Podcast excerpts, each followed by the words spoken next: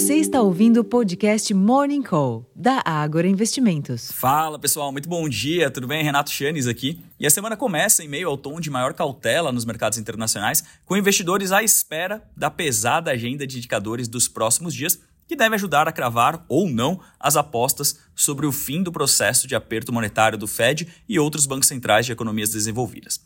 Enquanto isso, do outro lado do mundo, na China, o lucro de grandes empresas industriais subiu pelo terceiro mês consecutivo. Assim, o que se vê nesta manhã de segunda-feira são índices futuros em Nova York e bolsas da Europa com um leve viés negativo, embora muito próximos da estabilidade. Para além das bolsas, o dólar cai ante outras moedas principais, os contratos futuros de petróleo recuam e os preços futuros de minério de ferro subiram 0,36% na madrugada em Dalian, cotados equivalente a 137 dólares e 12 cents por tonelada. Essa cautela no exterior deve limitar os ânimos por aqui também, em meio às preocupações com o cenário fiscal doméstico. Nesse sentido, o julgamento dos precatórios no STF atrai a atenção dos investidores principalmente depois que o secretário do Tesouro, Rogério Seron, explicou na semana passada que, caso o STF consiga finalizar a análise da ação até o fim de novembro, seria possível quitar ainda este ano um estoque de precatórios de cerca de 95 bilhões de reais calculado pela pasta, no caso de a corte seguir, claro, com o entendimento atual do governo. Em termos de agenda, aqui no Brasil, a agenda contará hoje com o Boletim Focus, às 8h25, e o relatório mensal da dívida pública de outubro, às 2h30 da tarde. Além disso, a Receita Federal divulga os resultados da arrecadação federal de outubro, às 10h30 da manhã.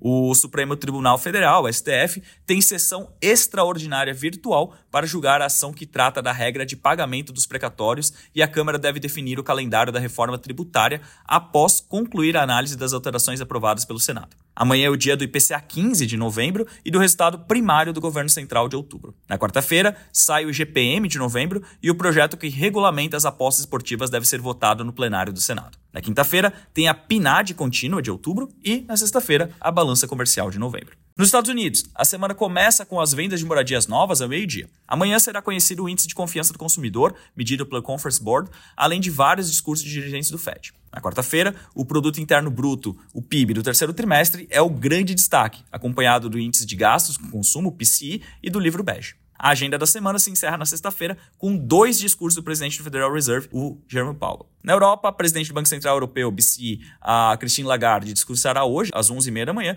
e amanhã sai o índice GFK de confiança da Alemanha, e na quarta-feira sai o índice de inflação consumidor do país. Na quinta-feira, a expectativa é com vendas no varejo da Alemanha e o CPI da zona do euro. Finalmente, na sexta-feira, serão conhecidos os índices gerentes de compras, o PMI, da Alemanha, zona do euro e Reino Unido. Na China, o lucro das grandes empresas industriais subiu 2,7% na comparação anual de outubro, marcando o terceiro mês consecutivo de alta, segundo dados publicados hoje pelo Instituto de Estatísticas do país, o NBS. Em setembro, porém, o lucro industrial havia mostrado expansão anual mais forte, de 11,9%. Já no acumulado de janeiro a outubro, houve queda anual de 7,8% no lucro industrial chinês, mais suave do que a redução de 9% observada nos primeiros nove meses de 2023.